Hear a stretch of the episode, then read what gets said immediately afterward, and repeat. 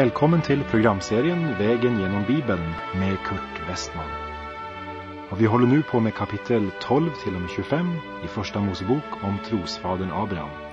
Programmet är producerat av Norea Radio.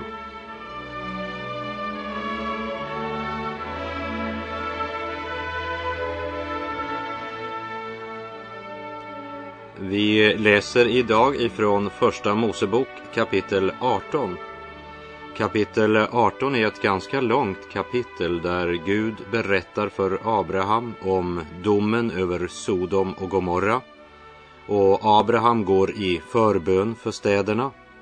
Och det här det är verkligen en stark åskådningsundervisning. Jag tänker på det välsignade kristna livet. Livet i gemenskap med Gud. Men i kapitel 19, nere i Sodom och Gomorra, tillsammans med Lot, det förtärande och ödeläggande liv på grund av ett beslut han gjort, styrt av egoismen. Tyvärr har vi också idag de här två grundlinjerna ibland oss. Och då tänker jag inte på alla de som förkastat Gud och lever utan Gud och utan hopp i denna världen. Men jag tänker på sådana som bekänner sig som kristna. Där kan du finna dessa två linjer. Du finner några som lever ett välsignat liv. Och då menar jag inte ett eh, problemfritt liv, långt ifrån. Men ett liv som mitt i de största stormar och svårigheter ändå präglas av, som Bibeln säger, den frid som övergår allt förstånd. Men det finns också många som verkligen gjort sina liv till skeppsvrak, som hamnat helt på sidan av Guds vilja med sina liv. Jag vill inte på något sätt säga att de förlorat sin frälsning, men de har stort sett förlorat allt annat.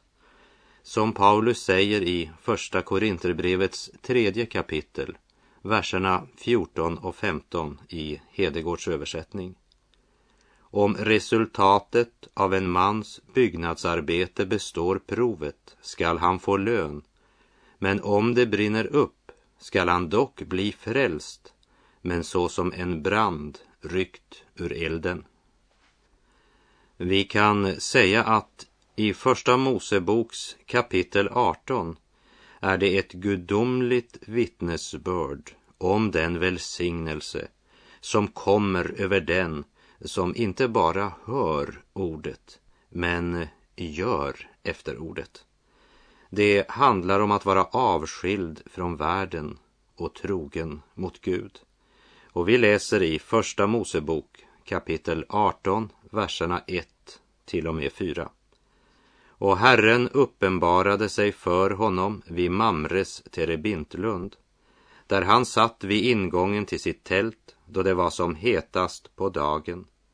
När han lyfte upp sina ögon fick han se tre män stå framför sig, och då han såg dem skyndade han mot dem från tältets ingång och bugade sig ned till jorden och sade, Herre, har jag funnit nåd för dina ögon, så gå inte förbi din tjänare.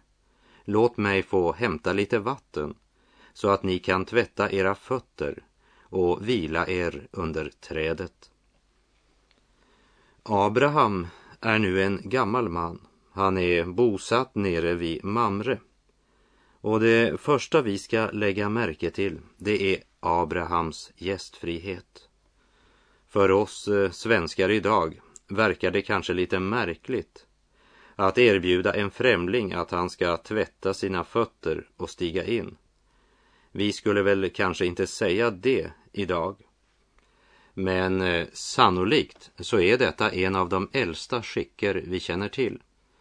Jag tänkte till exempel på tillfället när Jesus tvättade lärjungarnas fötter. Och det ligger ett fantastiskt andligt budskap i detta. Abraham var mannen som vandrade med Gud. Där Abraham vandrade fram, där byggde han altaren. Och vid dessa altaren uppenbarar sig Gud för honom. Och nu, plötsligt, mitt i den grå vardagen, när det är som hetast på dagen, kommer detta överraskande högtidsbesök. I det förra kapitlet, kapitel 17, läste vi om hur Abraham fick order om att omskära alla män i sitt hus. Och det stod i vers 23 att Abraham tog sin son Ismael och alla sina tjänare och omskar dem på denna samma dag. Abraham hade hört Gud tala. Han var ordets hörare och han var ordets görare. Och han eh, tvekade inte, men på samma dag som han fick orden blev den utförd. Han var lydig. Inte för att eh, uppnå rättfärdighet, men han var av Gud förklarad för rättfärdig. Och därför vill han lyda Gud. Ja, han gläder sig över att få göra Guds vilja. Och därför läser vi nu om familjen som mitt i dagens hetta sitter i dörren till sitt tält och så plötsligt, mitt i den grå vardagen, får uppleva att den eviga världen gästar deras tält. Och Abraham är inte bara gästfri, men också tjänstvillig. Vi läser i verserna 5 till och med 10. Jag vill också hämta ett stycke bröd så att ni kan vederkvicka er innan ni går vidare, eftersom ni nu har tagit vägen förbi er tjänare. Det sade, gör som du har sagt. Och Abraham skyndade in i tältet till Sara och sade, skynda dig och ta tre seamått fint mjöl, knåda det och baka kakor. Men själv skyndade Abraham bort till boskapen och tog en god ungkalv och gav den åt sin tjänare, och denne skyndade sig att tillreda den. Och han tog gräddmjölk och söt mjölk och kalven som han hade låtit tillreda och satte den framför dem. Och han stod själv hos dem under trädet medan de åt. Och de sade till honom, var är din hustru Sara? Han svarade, där, inne i tältet. Då sade han, jag ska komma tillbaka till dig nästa år vid denna tid. Och se, då ska din hustru Sara ha en son. Detta hörde Sara där hon stod i ingången till tältet som var bakom honom. Men Abraham och Sara var gamla och komna till hög ålder. Och Sara hade inte mer som kvinnor brukar ha. Därför log Sara vid sig själv och tänkte skulle jag väl då nu på min ålderdom ge mig till lusta, nu då också min herre är gammal. Men eh, Herren sade till Abraham, varför log Sara och tänkte, skulle jag verkligen föda barn så gammal som jag är? Är då något så underbart att Herren inte skulle förmå det? På den bestämda tiden ska jag komma tillbaka till dig, vid denna tid nästa år, och då skall Sara ha en son. Då nekade Sara och sade, jag log inte, ty hon blev förskräckt. Men han sade, jo, du log.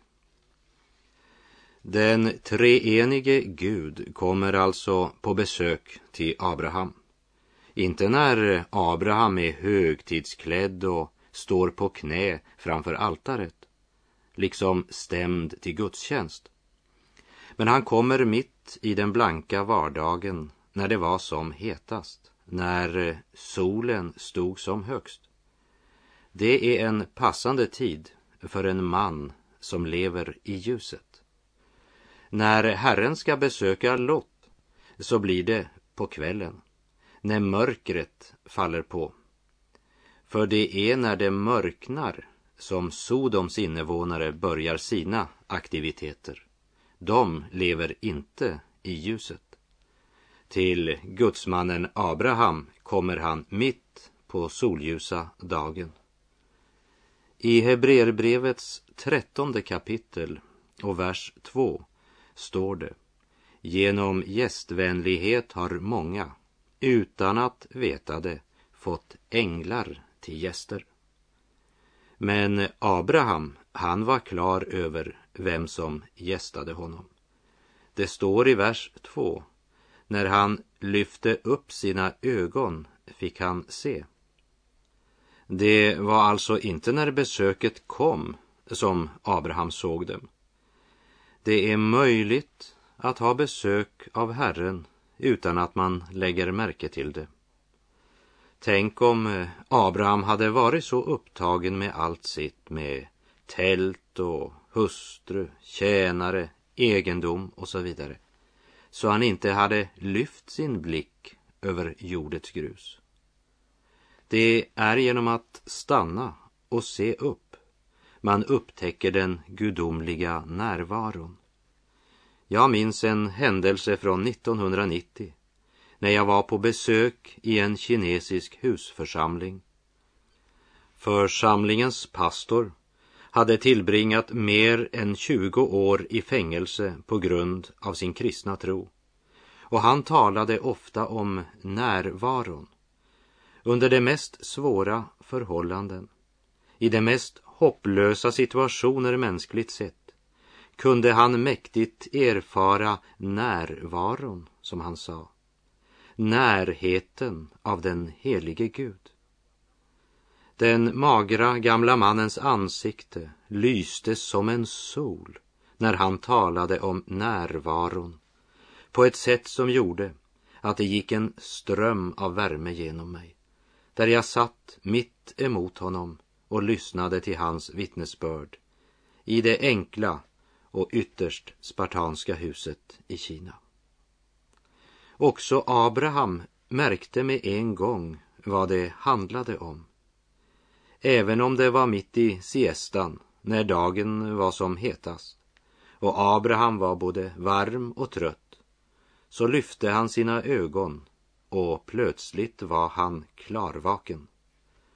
I vers 2 ser vi Abrahams ödmjukhet.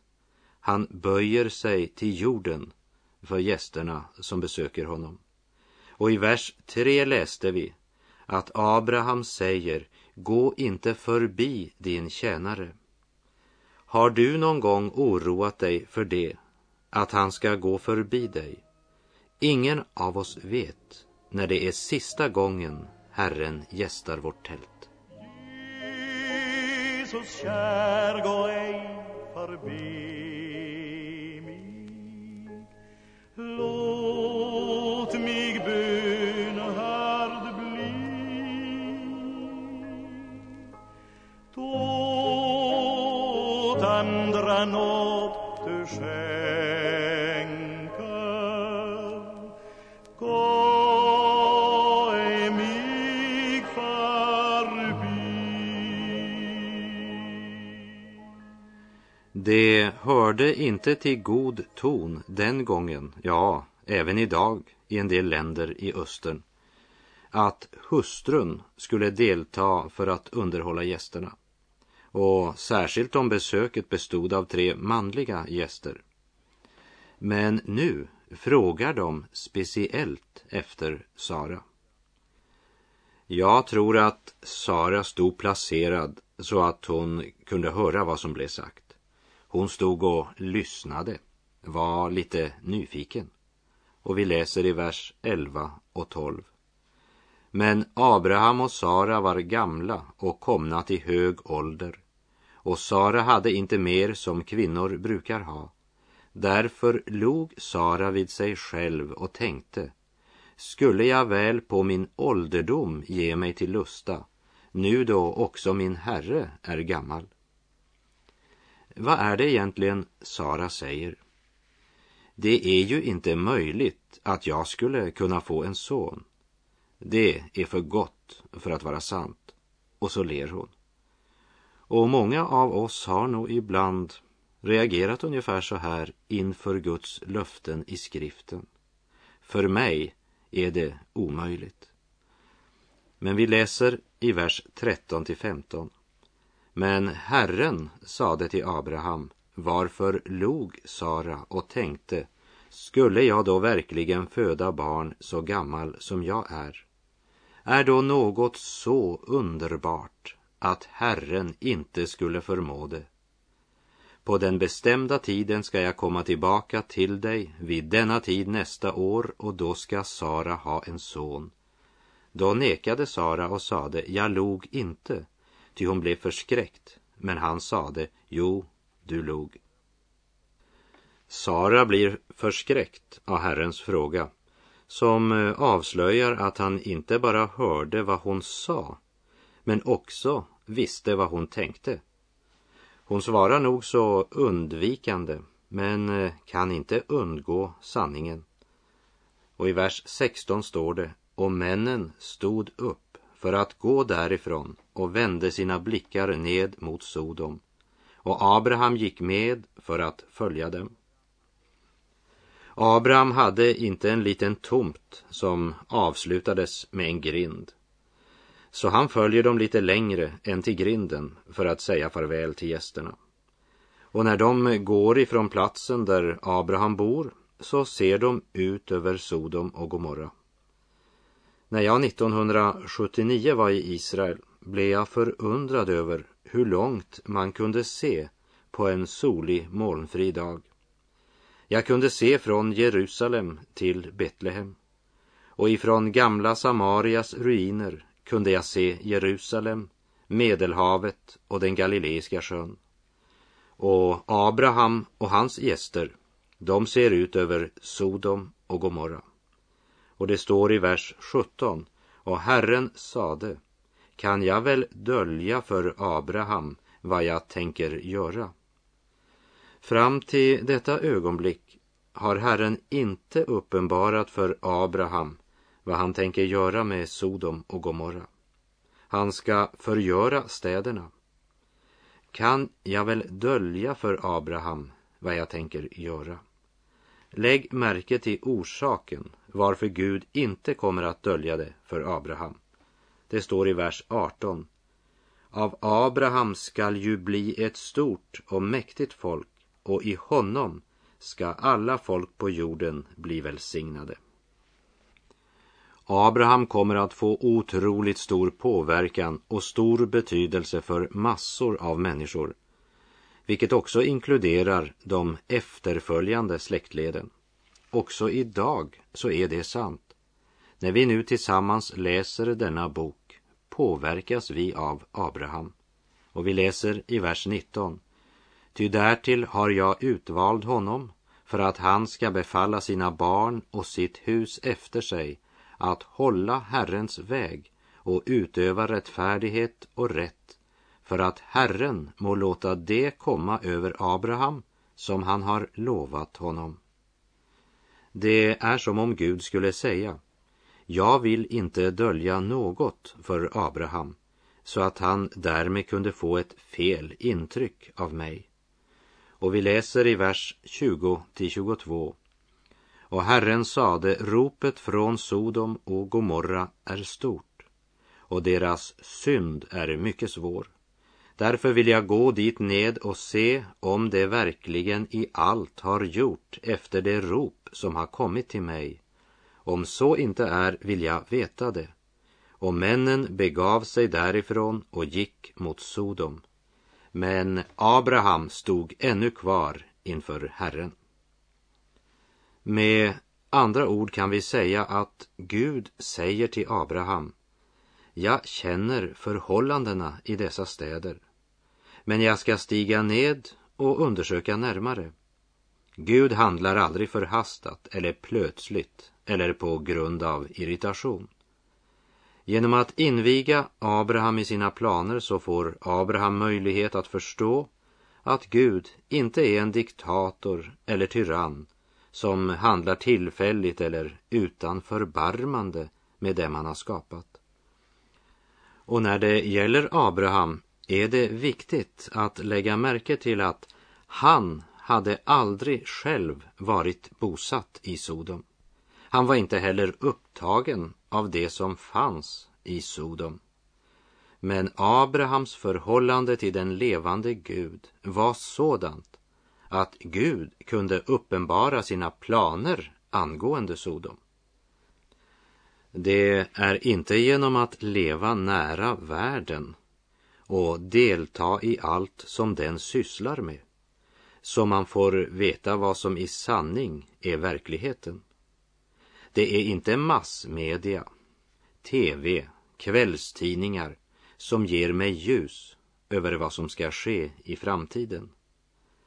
Men när Guds ande får uppenbara Guds ord för mitt hjärta, då lär jag allt om denna världens karaktär och inte minst om dess slutliga, eviga öde.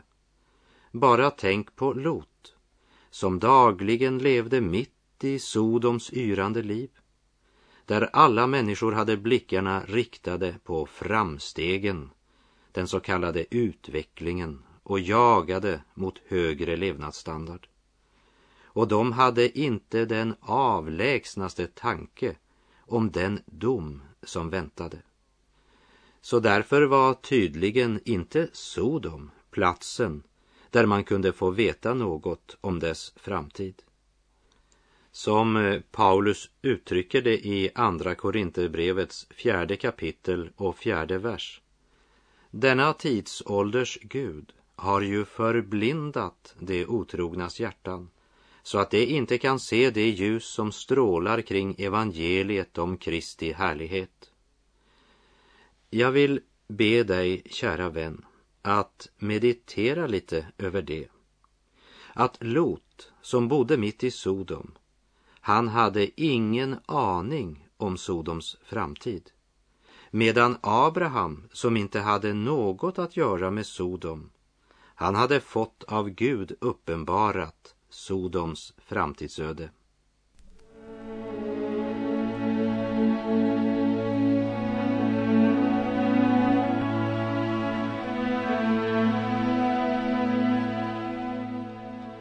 Och vi läser ifrån vers 23 till och med 33.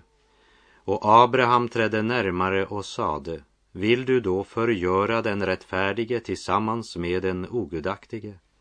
Kan hända finns 50 rättfärdiga i staden. Vill du då förgöra den och inte skona orten för de 50 rättfärdiga skull som finns där? Bort det att du skulle göra så och döda den rättfärdige tillsammans med den ogudaktige, så att det skulle gå den rättfärdige som den ogudaktige. Bort det från dig. Skulle han som är hela jordens domare inte göra vad rätt är? Herren sade, om jag i Sodom finner femtio rättfärdiga inom staden så vill jag skona hela orten för deras skull. Men Abraham svarade och sa, Se, jag har dristat mig att tala till Herren fastän jag är stoft och aska. Kanske ska det fattas fem i de femtio rättfärdiga. Vill du då för de fem skull fördärva hela staden? Han sade, om jag finner fyrtiofem så ska jag inte fördärva den. Men han fortsatte att tala till honom och sade, kan hända ska fyrtio finnas där han svarade, jag ska då inte göra det för det fyrtios skull. Då sade han, Herre, vredgas inte över att jag ännu talar något. Kan hända ska trettio finnas där.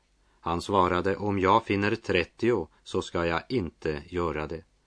Men han sade, se, jag har dristat mig att tala till Herren kan hända skall tjugo finnas där. Han svarade, jag ska då inte fördärva den för de tjugos skull. Då sade han, Herre, vredgas inte över att jag talar ännu en gång. Kan hända skall tio finnas där. Han svarade, jag skall då inte fördärva den för de tios skull. Och Herren gick bort sedan han hade talat ut med Abraham. Och Abraham vände tillbaka hem. I slutet av vers 25 läste vi skulle han som är hela jordens domare inte göra vad rätt är. Abraham utgår från Guds rättfärdighet. Det är, kan vi säga, den axel som hela hans bönehjul nu vilar på. Guds rättfärdighet är centrum för bönens frimodighet. Och Abraham börjar inte med att säga Herre om det finns 20 rättfärdiga. Men eh, han börjar med 50 och så går han neråt. En av våra trosfäder sa Bönen präglas av den tro som utforskar de frälsningsmöjligheter som finns hos Gud. Trons bön tar ett steg i taget och växer i förväntan och förväntar mer och mer av Gud. Samtidigt ser vi av vers 32 att det är människan som begränsar Gud. Herre, vredgas inte över att jag talar ännu en gång. I den engelska New International Version där står det Let me speak just once more. Bara en gång till. Genom att säga nu är det sista gången jag talar så har han satt punkt för denna bönestund.